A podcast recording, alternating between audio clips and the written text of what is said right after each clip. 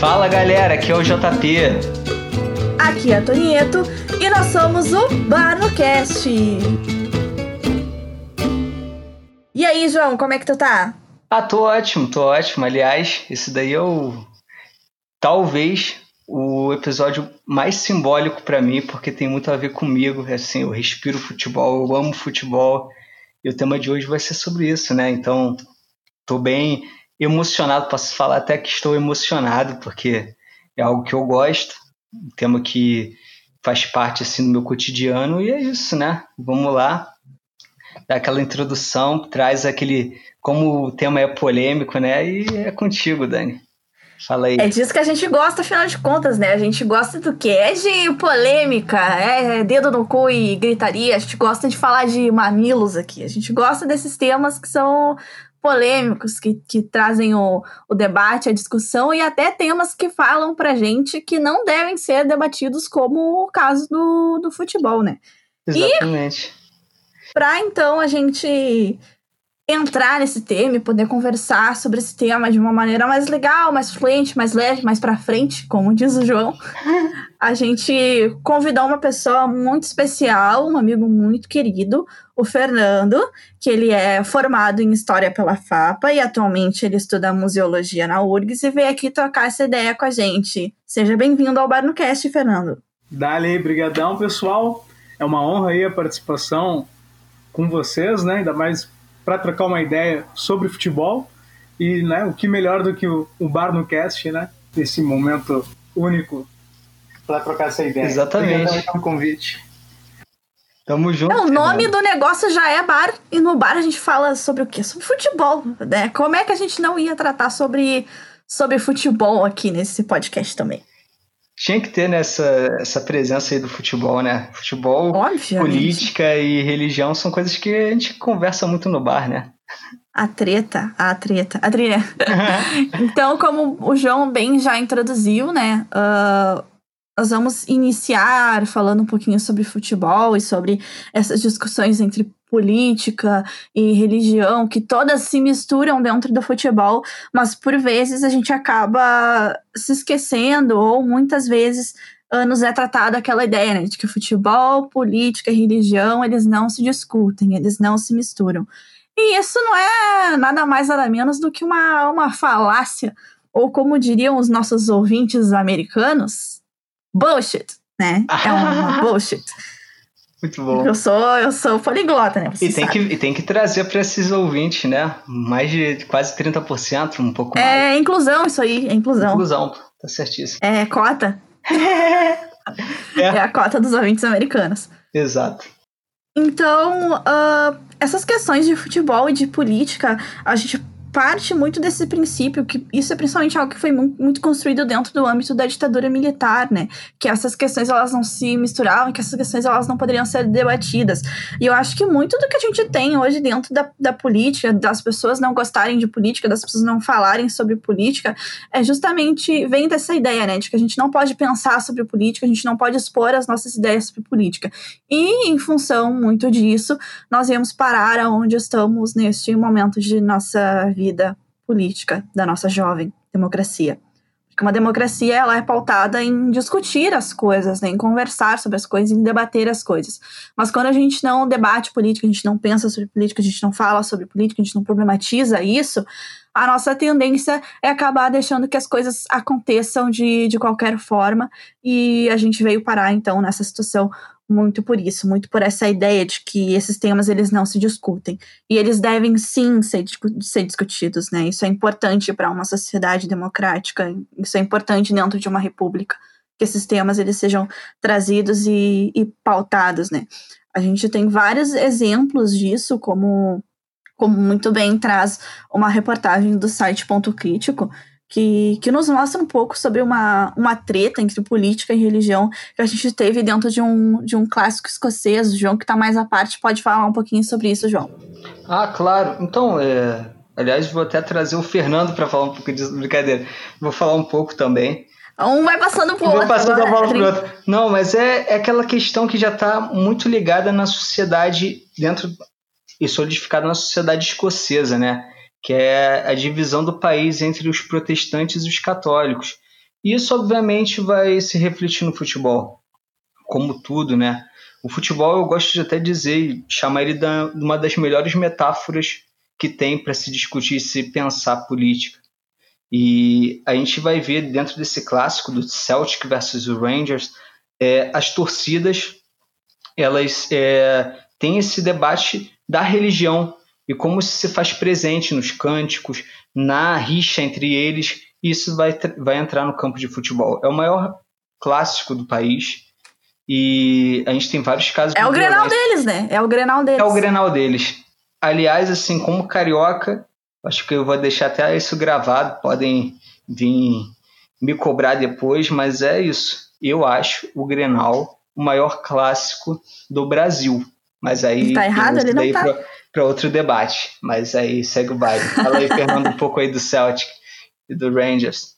Concordo plenamente com o João, né? Quanto o maior clássico do país. Acho um pouco complicado, até o que talvez desmereça, diminua um pouco o nosso clássico, seja essa desvantagem né, do rival em relação ao Inter, né?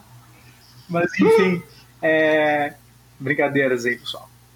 Mas, enfim, né, tipo, é, essa questão aí do, do Old Firm, né, o grande clássico uh, escocês, né, na qual o Celtic, né, uh, acaba representando os católicos e, os, e o Rangers, né, os protestantes. E só nos anos 80, já final dos anos 80, que pela primeira vez, né, um jogador católico foi jogar no Rangers, isso causou uma polêmica gigantesca e tal. Então, é, levando o futebol né, para além dessa questão do, dentro de campo. É um, um, exemplo bem interessante. Em qualquer lista, a gente sempre vai encontrar esse clássico entre os maiores clássicos do mundo, né? Muitos dos maiores clássicos do mundo, na verdade, envolvem essas questões além do futebol, né? É um pouco batido a gente falar como o futebol explica o mundo, né? Mas o futebol também cumpre essa missão aí de, de nos mostrar um pouco esse mundo contemporâneo, né? O futebol é, acaba sendo uma fábula perfeita para isso. Tem uma frase que eu gosto muito, né? Do nosso querido Galeano, Eduardo Galeano, que ele fala, né? Que o futebol, uma triste história do prazer ao dever, que é justamente, né? Todo esse é, o século XX é, no mundo e toda essa evolução, né, desse futebol, esse esporte que se praticava por um prazer, por operários, enfim, como a gente vê hoje ele inserido dessa lógica uh, capitalista, né, desse mundo que se diz globalizado, então acaba sendo muito mais um dever, né? Mas enfim, isso a gente vai discutindo aí ao longo do nosso programa aí. Exatamente. E essa treta católicos versus protestantes, ela, ela é muito histórica, né? Principalmente quando a gente pensa na, uh, nos países lá daquele lado do mundo, né? Lá uhum. nos países da, da Europa, né? Isso é uma coisa bem forte, né? Isso a gente nasce lá com, com a racha entre a Igreja Católica, que se dá com, com o Martinho Lutero, né? Que funda, então, a Igreja Protestante. E desde então, assim, são realmente duas, duas partes que ficaram irreconciliáveis, assim. Os católicos odeiam os protestantes, os protestantes odeiam os católicos, né? E, e, isso gera, gera muita treta, né? Uma das grandes brigas que eles tiveram lá dentro desse clássico foi em função que, que tinha uma, uma, uma um torcedor com uma cruz, né? No, no estádio. Então, isso, só isso já foi motivo de de polêmica, né? Já gerou polêmica. Então é, é muito interessante se pensar. E aqui no Brasil, obviamente, não é diferente, né? Aqui no Brasil, principalmente quando a gente pensa no âmbito da, da política, né? Recentemente nós tivemos o filho, o filho 02 do presidente, é o filho 02 do presidente? Sim, sim. Acho que é o 02. Nós tivemos o filho 02 do presidente, o Eduardo Bolsonaro, que foi lá no Twitter e falou que é bosta, porque é isso que ele sabe fazer, falar bosta. E aí ele, ele foi lá no Twitter e, e tweetou sobre uma questão que gerou até uma certa polêmica, chamando a Globo de esquerda. É, é pra rir, Chamando né? a, a Globo de esquerdista. Ai, ai, é tão engraçado isso.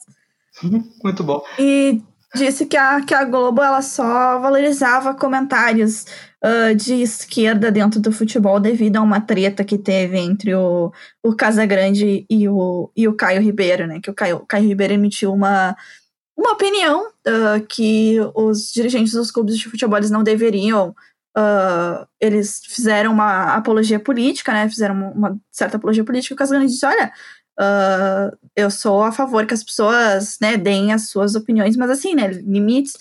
E aí, então, isso gerou uma certa treta lá dentro da Globo, e aí lá foi o Eduardo Bolsonaro fazer essa crítica, né?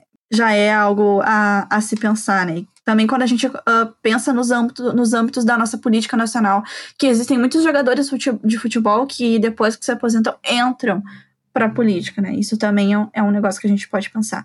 Mas ainda dentro dessa questão da, da Globo, a gente tem a questão do, do, do, futebol enquanto entretenimento, né? Do jornalismo esportivo enquanto entretenimento, né? Tem um, um livro de um jornalista e cientista social pela USP chamado Kifuri, que ele vai justamente trazer essa crítica à Globo, que fez do, do jornalismo esportivo um entretenimento, né? É uma briga para saber quem tem a, a melhor piadinha, quem faz o melhor comentáriozinho engraçado, quando muitas coisas dentro do futebol a gente sabe que são questões políticas, né? A gente vê muitas questões políticas dentro do futebol, né? A treta que a gente teve recentemente aí com a, a concessão da, das transmissões da Globo, isso é obviamente uma treta política, não, não tem como a gente negar que não é. E o jornalismo esportivo, ele tem escondido muito isso, ele tem fechado muito essa, essa barreira e, e deixado o futebol como uma simples brincadeira,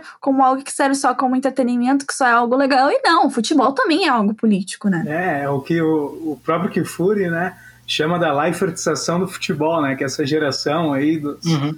é, Leifert, Caio Ribeiro, os cartoloucos da vida, que acaba, né, então, levando o futebol só como isso, é, como um mero entretenimento, né, e desconsiderando todo o contexto uh, social, enfim, que, que ele tem, né.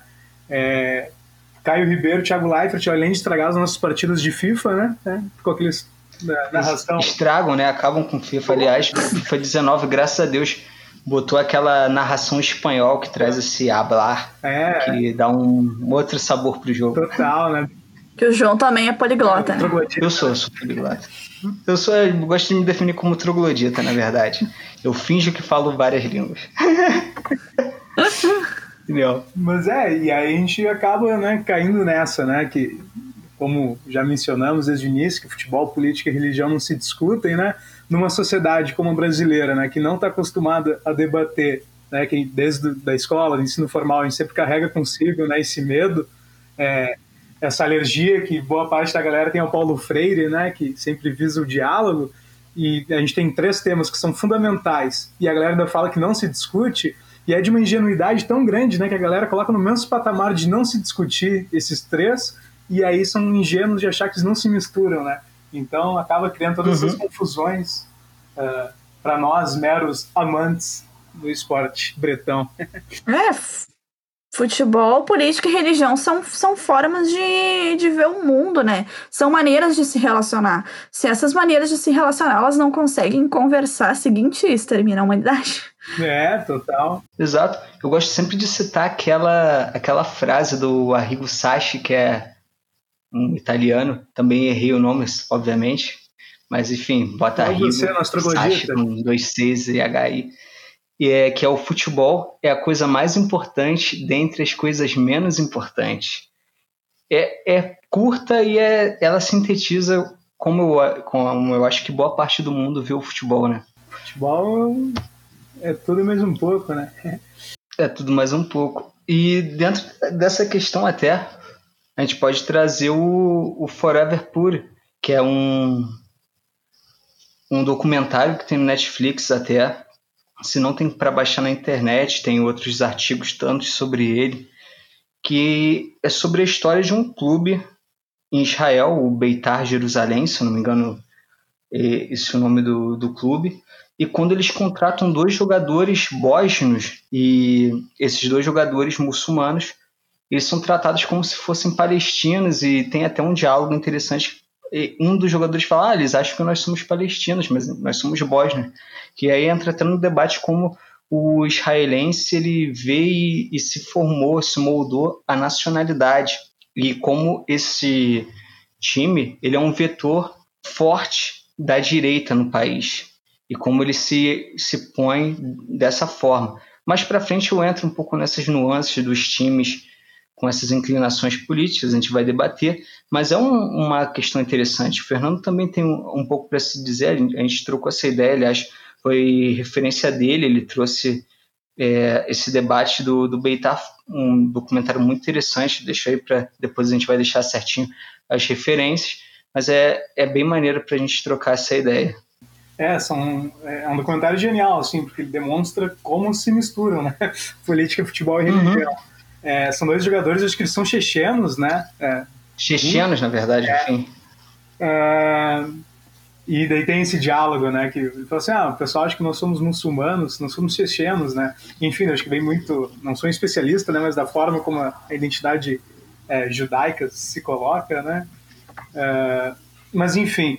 E é um documentário fantástico, assim, né? Porque são esses dois jogadores que vão jogar no clube, um clube que se orgulha de ser o mais racista de Israel, né?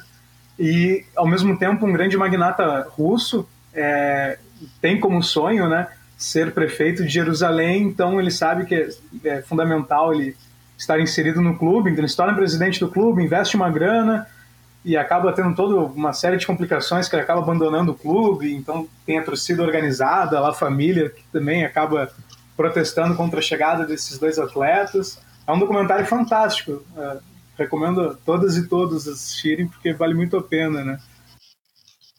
Sim, e como um adendo assim rapidinho sobre essa questão aí que você falou da desse magnata russo que quer ser político a gente tem como exemplo aqui no Brasil, nem vou falar dos ex-jogadores que viram bem a ser político. O maior vai ser o Romário, que chega até o Senado. Mas pensando na questão do Alexandre Calil, ex-presidente é, do Atlético Mineiro, e se torna prefeito de Belo Horizonte. É, a gente tem vários exemplos. Então, como... Próprio, é. O André Sanches, né, do Corinthians também. O André Sanches. O... Sim. Poxa, aqui no Rio Grande do Sul a gente tem vários, né? É, Tarcísio, Flecha Negra, o Jardel, o Derlei. É, uhum. Muitos acabam né, utilizando essa plataforma do futebol como forma né, de chegar à política e nem sempre com tão boas intenções, né? Mas enfim. Exato. É aquelas misturas que a gente tem do âmbito público dentro do, do âmbito privado, né? Duas coisas que não, não deveriam estar tá misturadas, mas elas acabam acabam uma se sobrepondo à outra, né? O é, privado se sobrepondo ao que é público. Exatamente, o Brasil aí definido. Pô, vamos trazer então o Gilberto Freire daqui a pouco. trazer essa galera aí que pensou a sociedade brasileira, né? Porque é engraçado, vai, vai se formar essa questão do qual o limite do público do privado. Gente, eu e a Dani a gente debateu esses dias a possibilidade do presidente do Grêmio é, se candidatar a, a, governo do Rio Grande do Sul, se eu não me engano, eu acho que é governo, né? Prefeitura é. de Porto Alegre, governo, né? Enfim, a gente sempre vai ver isso. Mas é, é seguindo essa linha, é, trazer também esses, esses, aspectos da política. Esses cinco, tem cinco momentos, né?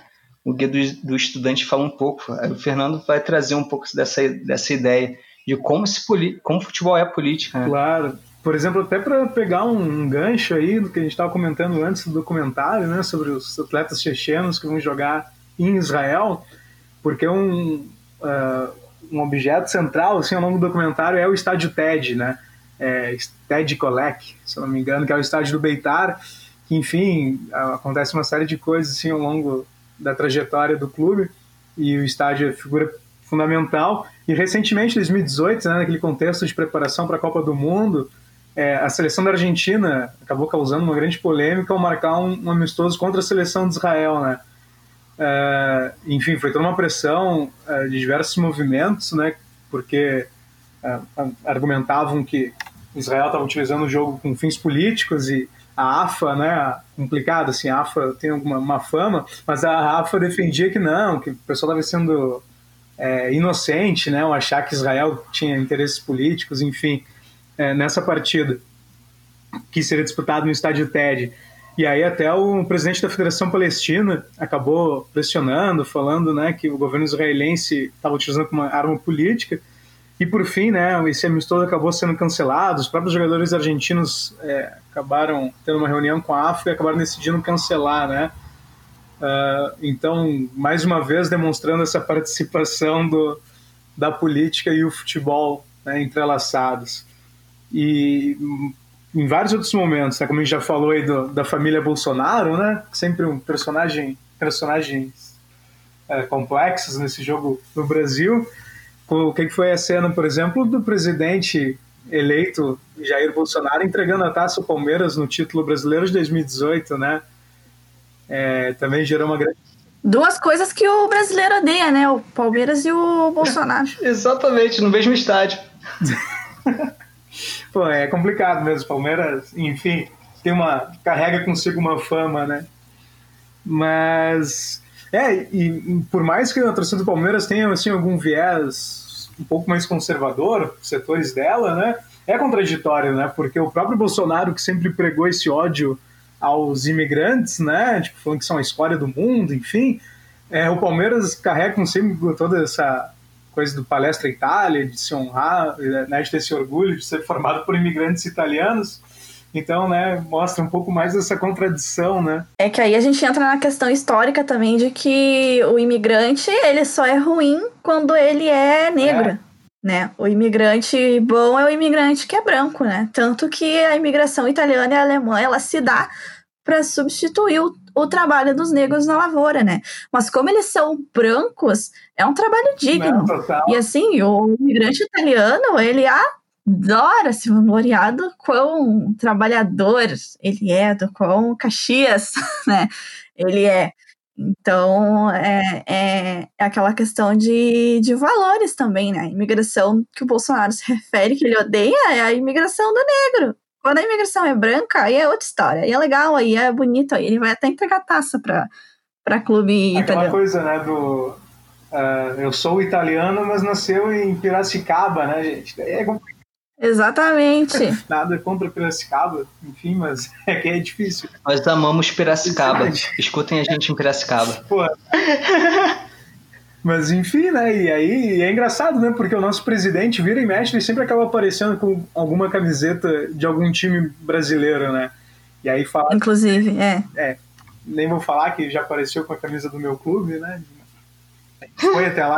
Mas recentemente, recentemente eu, eu vi uma foto de também outras duas coisas que o, o, o cidadão de bom caráter no Brasil odeia, né? Que é o Bolsonaro com uma camiseta do Flamengo.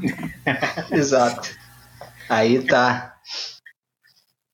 Mas é isso, é, infelizmente tem que ser dito. Eu não gostou em processo, entendeu? Entra em ah, contato com a minha advogada. Pô, agora... Tá, entra em contato com a minha advogada. Pô, agora os caras sem o Jorge Jesus aí vão, vão tá complicado, né? A gente talvez diminua esse ódio aí, tem que centralizar ele em outro lugar. Canalizar. Quem sabe um Botafogo aí surgindo aí com Honda, cara. Vale do Botafogo, é o time mais tradicional do Brasil. Começou o clubismo. Não, isso aí é uma discussão mais pro final, parceiro. Exato. É, é, é. Isso aí a gente discute no final. É, mas enfim, né, são todos esses momentos né, que a política acaba. A própria questão do Barcelona, né, um time tão tra uh, tradicional, enfim, né, no qual até já uhum. perdeu algumas vezes pro Internacional, mas Inclusive uma delas de forma humilhante, né? Fazendo gol contra no Mundial de Futsal, enfim, joga no YouTube que esse vídeo é legal aí. Dá um, um ânimo bom aí pra qualquer colorado. Esse vídeo é ótimo. Mas enfim, o próprio Barcelona carrega essa bandeira de ser mais que um clube, né? De ser uh, a favor do separatismo catalão. É, o próprio clube já se posicionou diversas vezes, né? Porque eu acho que também é uma coisa que a gente tem que sempre tomar cuidado de que clubes que são à esquerda ou à direita e torcidas, né, que se identificam dessa forma às vezes nem sempre a instituição acaba assumindo determinadas bandeiras, mas as torcidas são identificadas. E nesse caso, o próprio Barcelona né, se coloca como um clube que defende essas causas, enfim. É, mais Sim. uma vez aí a política invadindo o futebol, que horror. E mais, mais uma vez o, o capitalismo, né? No, no, episódio passado, eu e o João, a gente trouxe um pouco dessas questões das, das, das empresas que se posicionaram a favor de de pautas mais progressistas, de pautas mais à esquerda, né? A, a gente sabe que exist, existem clubes que eles não estão pensando em ser legais, eles estão pensando que eles têm uma torcida LGBT, que eles têm uma torcida negra, e que é o seguinte, ou eles agradam essa torcida também, ou eles vão perder sócio, é. sabe? Ou eles vão perder dinheiro. Isso aí tem uma discussão, né, de como o futebol, essa profissionalização, enfim, né, de como acaba vendo os torcedores como meros consumidores, né?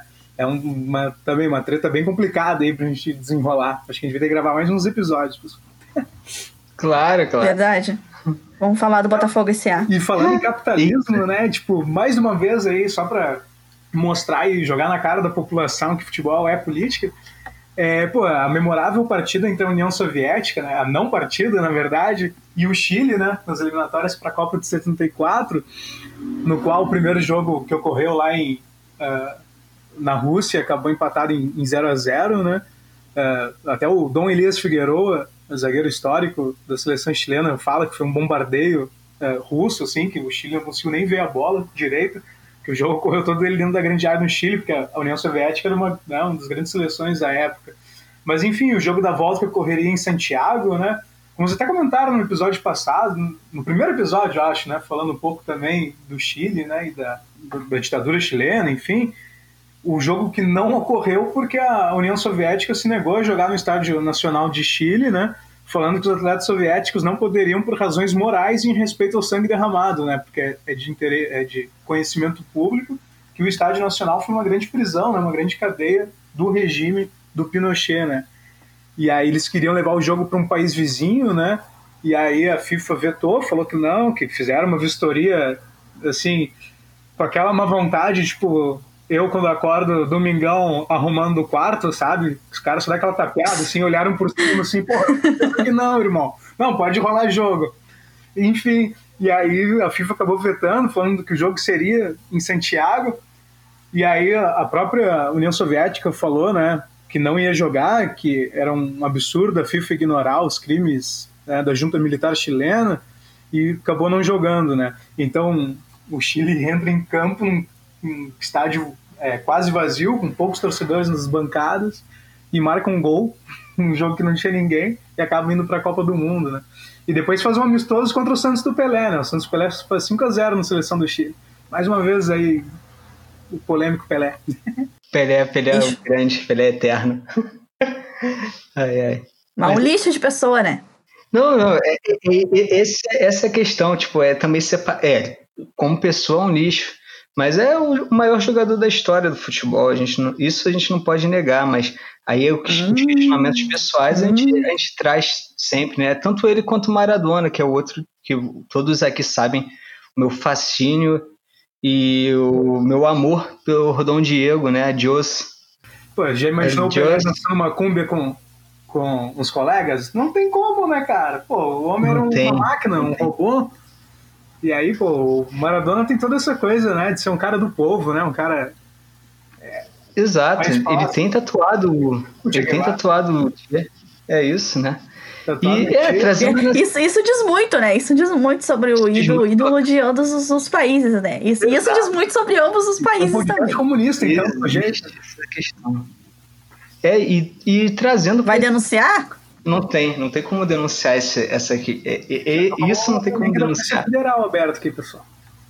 É, é. Não, a gente já tem os Estados Unidos na nossa cola, já, já tá tudo certo. Inclusive, quero deixar claro aqui que quando o Fernando relembrou o episódio da, da União Soviética, eu me arrepiei todinho e eu pensei, puta que pariu, por que, que a União Soviética não ganhou a Guerra Fria? Eu juro que eu pensei isso. O mundo seria muito melhor se a União Soviética tivesse ganhado a, com certeza, se ganhasse, a gente estaria fumando em locais fechados atualmente. Isso Com certeza! Não teria nem coronavírus, porque as pessoas teriam o pulmão o quê? O pulmão blindado já. Ninguém ia pegar o, o coronavírus, porque o pulmão já ia ser treinado já na base do crivo, entendeu? Perfeito, perfeita colocação, Dani. Perfeita colocação. E trazendo para essa questão assim, até porque o, o Fernando trouxe da, o, da União Soviética, no caso contra o Chile, a gente não pode deixar também de dizer outro episódio que é, eu acho que é emblemático. E esse é um episódio que é muito, não é comentado, obviamente não vai ser muito comentado, e que eu caí de paraquedas nesse assunto, mas também tem a ver com a relação da política, é, da geopolítica até, com o futebol. Que também nas. Se a gente for pensar e, e parar para ver as eliminatórias da, da Copa de 74, a gente vai ver vários episódios muito emblemáticos.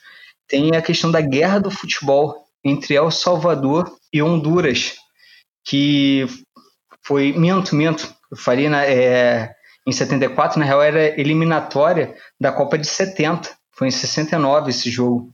Mas também a gente vai pegar essa, essa louca década de 70, né? Nas eliminatórias de 74 tem Chile e União Soviética, e agora é El Salvador e é, Honduras disputando a última vaga da América do Norte, no caso. E esses dois eles jogam o terceiro jogo da. Porque foram uma série de três jogos até decidir quem iria, onde El Salvador é, comemorou a vitória de 3 a 2 e El Salvador ganha essa partida de Honduras, que são países fronteiriços, países que já têm uma questão, e aí que está a questão, e onde mora é, toda a rixa entre os dois países, é no contexto agrário.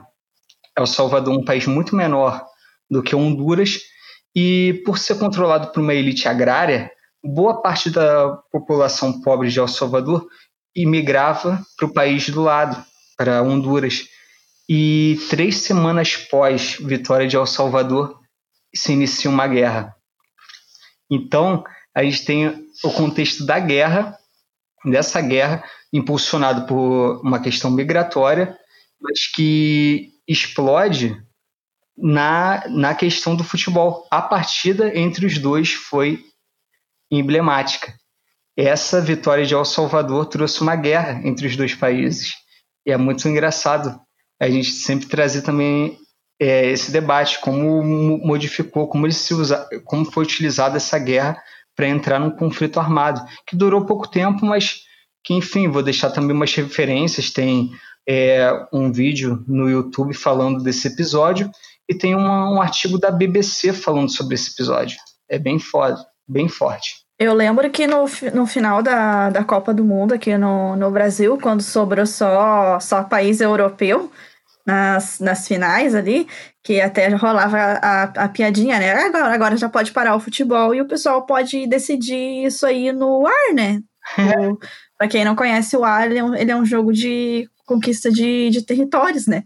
Então, já que sobrou só país da Europa, acho que eles podem resolver o, essa, a Copa do Mundo no joguinho de war, né?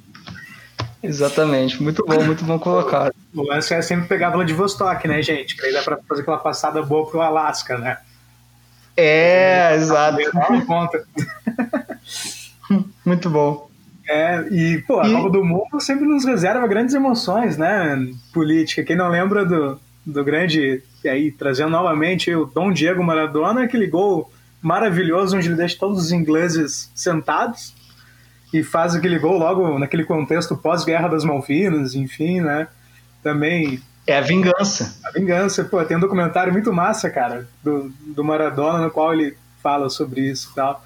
É Maradona by Kusturica, creio, que é o cineasta que, que gravou o documentário. E, poxa, é, é, genial, assim, né? Tipo, tudo que representa, né? Pô, o cara fez um gol de mão, né? Parece... Não é qualquer um. Essa relação é maravilhosa, né? Eu, eu, é algo que eu ainda sinto falta. Eu achava excelente quando. E sempre houve. E foi crescendo, obviamente, é, esse abismo entre o futebol europeu e o futebol é, latino-americano. E era engraçado e é, era excelente ver na época que a gente ganhava. Pô, eu lá do Rio, aí trazendo até para agora, os mundiais, pô, o mundial é, que o Barcelona perde para o Inter, o mundial que o Chelsea perde para o Corinthians. Eu não sou muito fã do Corinthians, vou ter que admitir, mas é lindo ver o sul-americano ganhando. Isso na década de 80, com nossa habilidade já conhecida, né? Era lindo, era lindo de ver o Maradona empilhando vários ingleses. Era lindo de ver o Brasil ganhando do Itália em 94 e por aí vai, né? E isso é maravilhoso. A gente, infelizmente, se perdeu porque o abismo cresceu ainda mais agora. A gente tem cenas como a Bélgica ganhando da gente. É a, a promissora geração belga. Promissora geração belga, Todo exato. ano, né? Todo ano. Todo Sofrível. ano. E, pô, e nem, nem vão levar em consideração que é uma geração belga de várias. Pô, o que é a França, atual campeã do mundo, né? Que a França é muito técnica, o né? O jogo é, colonialista tá, tá em campo, né, pô? É só olhar pro, pros nomes e para pra, as formações dessas equipes, né? Pô, a França é campeã do mundo com vários jogadores africanos, né? Exato. A geopolítica entra em campo, né? E a, a, se a gente for pensar o o último grande ídolo no futebol francês era argelino. O é. que a França fez na Argélia, né? Sim, total. A gente tem que fazer um episódio só do que a França fez, fez é. na Argélia. Pô, tem que olhar a Batalha de Argel. é, exato. Pô, e até, mano, tu citou o, o Corinthians ali, mano. Porra, o Corinthians, por mais que sabe que tem uma série de desavenças com muitos times, mas um dos grandes momentos que política e futebol se misturaram no Brasil tem, né, como liderança o Corinthians, né? A chamada democracia corintiana na década de 80, com o Sócrates, o Vladimir, o Zenon, o próprio Casagrande, né? No qual criticou o Caio Ribeiro, enfim, tipo, não tinha como ele pensar de forma diferente, né? Ao vivaço e sem modos na Globo. Bota. É só botar, meu, se botar no YouTube, no Google, Casagrande contra Caioba. É, gente. Caioba, menininho, playboy versus casão. Pô, e é muito isso, né? Que era esse momento, uh, esse período do Corinthians, onde os jogadores tomavam as decisões, né? De forma horizontal, enfim. É, onde tudo se resolvia de forma democrática. Sei que existe uma série de críticas, enfim, é, de alguns membros, mas também né, foi esse momento de reabertura do, do país, né, fim da, da ditadura civil-militar que nos assolou durante anos. Também é um momento bem interessante para ser estudado aí da, do futebol brasileiro. Exato. É, uma das coisas que eu, que eu pretendo me inspirar, assim, para fazer a minha gestão quando eu me candidatar a presidente internacional. Aí, já vamos mandar, já monta a chapa daqui. Já, já deixando, já deixando claro aqui as minhas posições e as minhas ideias para o esporte clube internacional. Pô, justo. Pô, tem tanta coisa pra gente conversar, né? Esses movimentos antifascistas aí que têm tomado conta do, do futebol brasileiro, né? É, uhum. Pô, é tão interessante esse momento que nós vivemos, né? Porque uma coisa que sempre se bate muito se, na, na sociedade brasileira, essas torcidas organizadas, né? Que estão criminalizadas pelo Ministério Público e afins. E é muito interessante, né? A gente, é, quando a gente vai ver a história dessas torcidas, desses movimentos, o quanto elas estão associadas, né, ao período histórico que a gente vivia, né?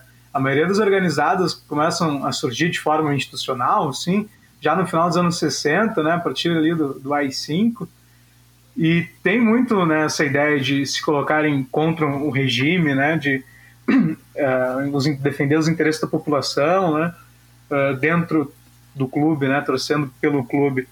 E tanto que é interessante a gente ver para quem o João que é Pô, Botafogo tem alguma torcida jovem, João? É uma torcida jovem no espírito, idosa na idade.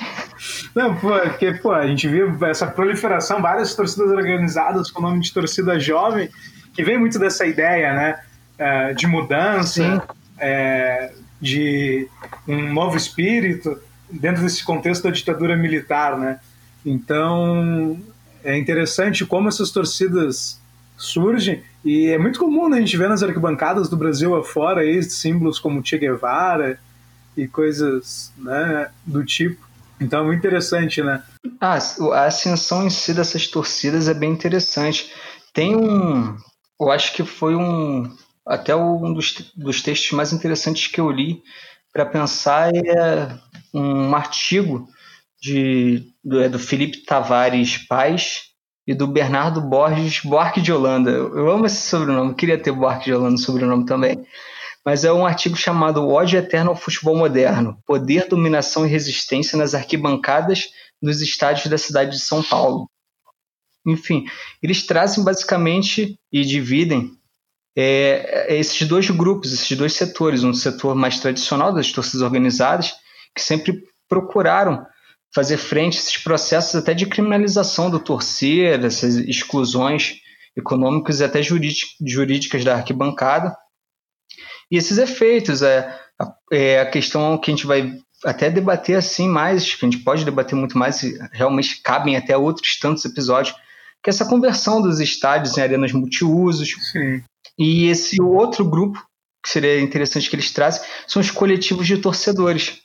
Aí que entra assim um pouco nesse, no meu, na, no meu ver, nesse segundo segmento desses torcedores que não estão muitas vezes ou não pertencem às torcidas organizadas, mas já apresenta explicitamente essa atuação política mais à esquerda, corporação de bandeiras, aí tem o Tchê numa, em alguma bandeira, essas questões coletivas mais amplas para fora até do estádio, como o estádio, como o time pode ser é, essa porta de entrada para um debate sobre racismo, defesa de igualdade de gênero dentro do futebol, esse vetor assim para fora, meio que uma, uma porta para fora do, do estádio, mas que trazem essas dinâmicas mais urgentes da nossa sociedade. Justamente isso, né? As organizadas acabam se tornando essa uh, defensora, né, do futebol uh, como né, da, representante da cultura popular, né? Contra essa ideia de elitização que nos foi forçada nos últimos anos. Né? Exato, exato. A gente vai pensar que no Brasil, a partir da Copa de 2014, como essa e tem esse, esse debate, tem uma, um outro texto muito interessante da Nexo, do Nexo Jornal, no caso, que é como a arenização mudou o jeito de assistir futebol no Brasil. Fala um pouco dessa arenização definida a partir desse processo da, e até a migração, essa transformação do estádio, como a gente vê, como a gente via na Argentina, a gente ainda vê uns estádios, estádios, céu aberto, sem cadeira marcada, e é isso. E essa um, modificação para a arena multiuso. Aliás, tem até é um forte debate, falando no Rio de Janeiro, do Maracanã. O que, que era o Maracanã? Era o símbolo.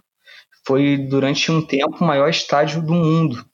E esse símbolo, que é o Maracanã, ele muda. É um outro estádio, é por fora o mesmo, né?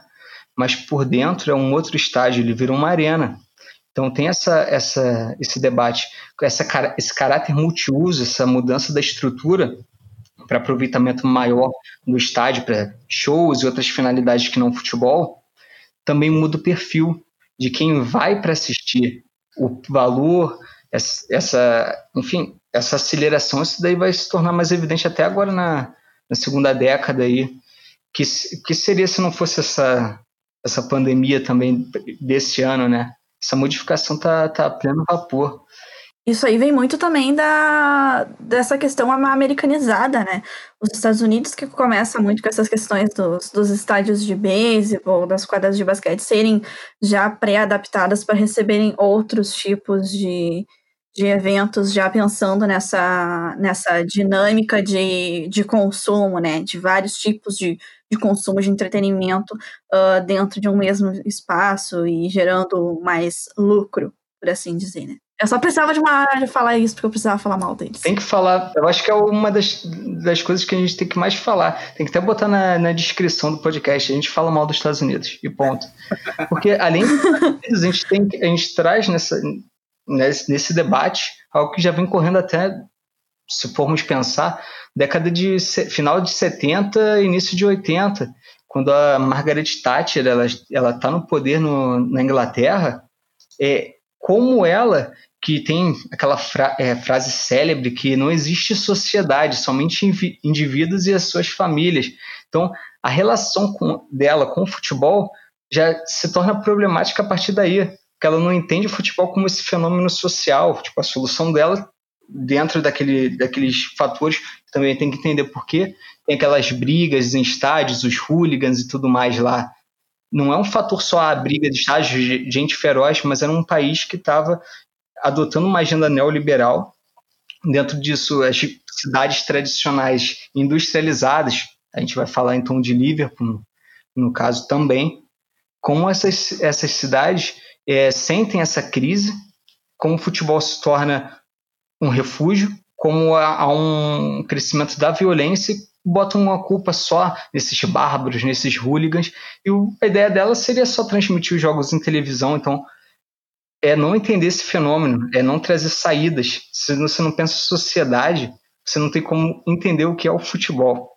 É, e a forma como ela utiliza a tragédia de Hillsborough, né, na qual 96 torcedores do Liverpool acabam morrendo por negligência dos policiais, e a forma como né, o governo e o The Sun, né, um tradicional jornal que até hoje é boicotado por muitos clubes, transformam né, e culpabilizam né, os torcedores do Liverpool isso acaba, então, também gerando muito dessa higienização dos torcedores uh, na Inglaterra, né?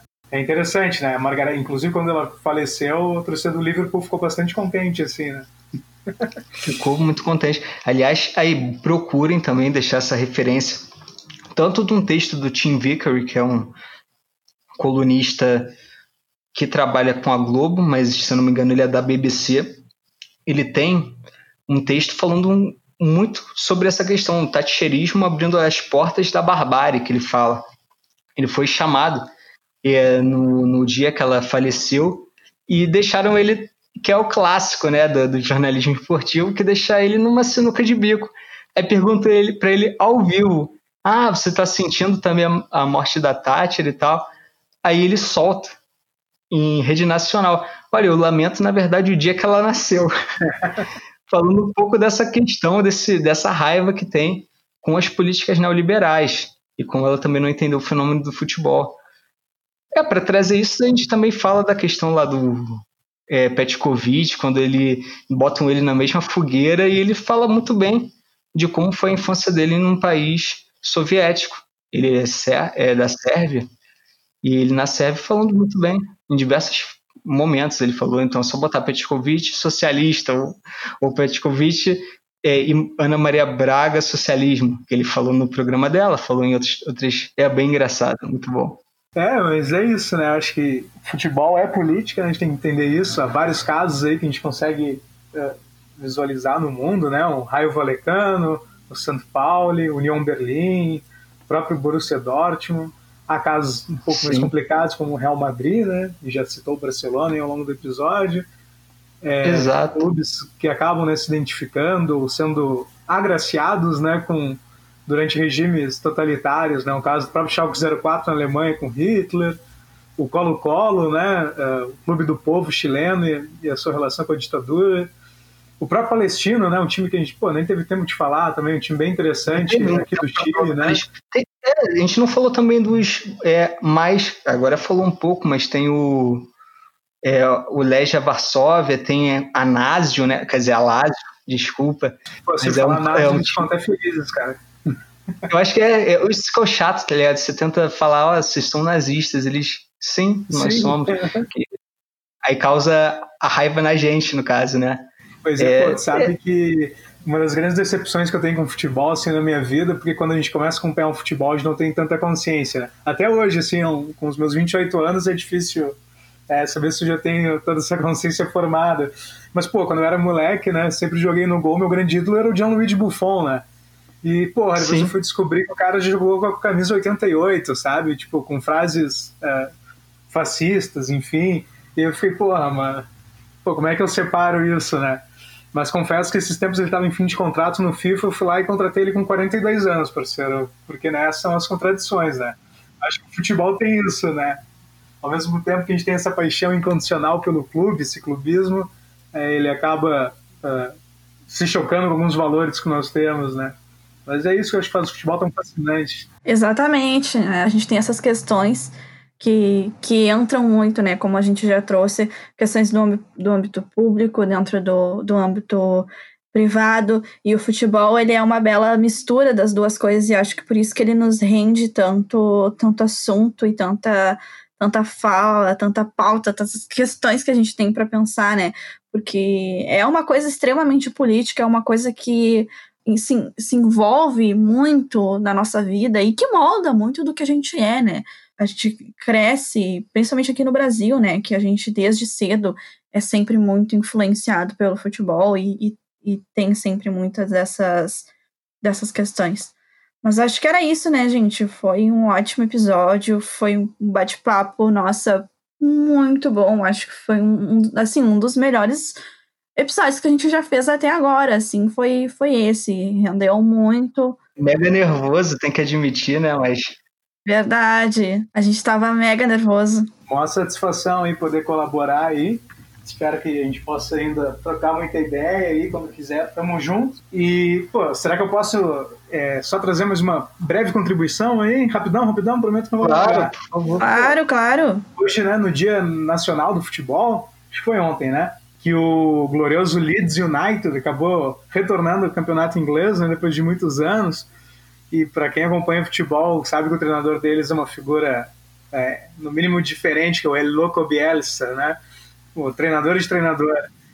E, pô, e daí só uma reflexão aí, porque Bielsa, certa vez, foi em 2018, numa entrevista, ele afirmou que, né, que no mundo do futebol, né, nos preparam para nos destacarmos, para gerar pros, uh, prosperidade material, ricos e famosos como nas revistas.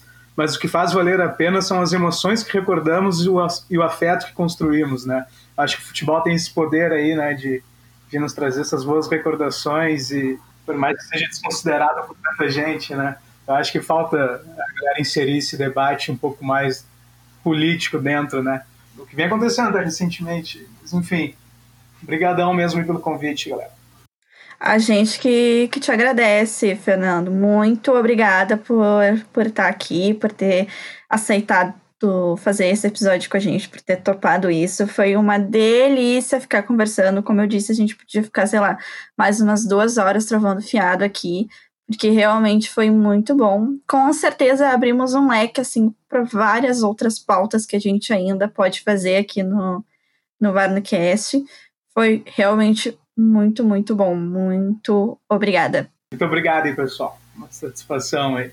Valeu mesmo, valeu mesmo, Fernando. Até porque assim, e já finalizando, a gente não entrou muito no debate de clubismo e tudo mais, mas talvez com essa última reflexão sua do Loco Balsa, grande técnico, a gente pode pensar e talvez seja isso.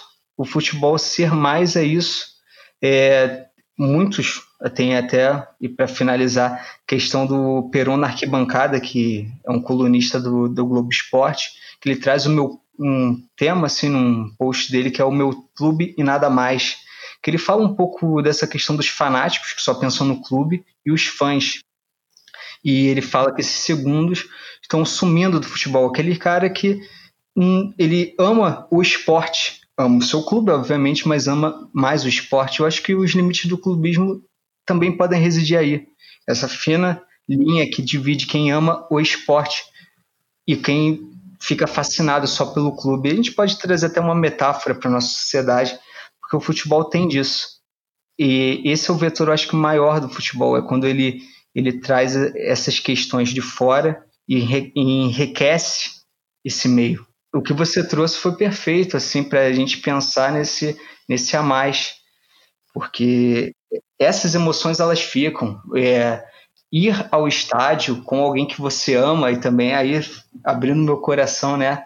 Tipo, você tá lá com seu pai Quantas histórias maravilhosas a gente já viu de, exemplo, torcedores com os pais ou familiares em doenças terminais que torciam para outro clube indo no estádio com ele, com esse familiar, no time que para você é o rival, mas para aquele momento você não está ligando.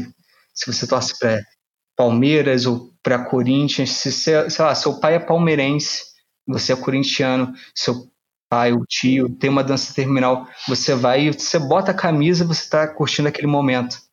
E aquilo é, é, fantástico. É a suspensão. O futebol nos proporciona grandes emoções, sempre. É, sempre, sempre. Eu acho que eu finalizo daqui, né? Agradeço, agradeço essa presença, agradeço a Dani. É, ela mostrou que, além de grande amiga, é excelente profissional, porque se isso tudo está acontecendo, está chegando no terceiro episódio, é graças a Dani, e ela topou o desafio de debater uma questão que para ela um pouco mais distante, mas que ela tirou de letra. Como a gente fala no futebol, craque, joga 10, 10 e faz. Eu virei titular agora no. Virou titular, virou titular. Peguei a titular agora. Realmente foi bem difícil para mim, assim, eu gosto muito de futebol, mas uh, debater futebol uh, nesse, nesse âmbito mais político, assim, é, é, é foi bem desafiador para mim, assim, mas adorei, foi, foi muito bom e espero que se repitam mais vezes. Então, ficamos por aqui com esse episódio do Barncast. Muito obrigada por quem chegou até aqui e até o nosso próximo episódio. Beijo, pessoal. Valeu, valeu. Valeu, galera. Forte abraço. Beijão.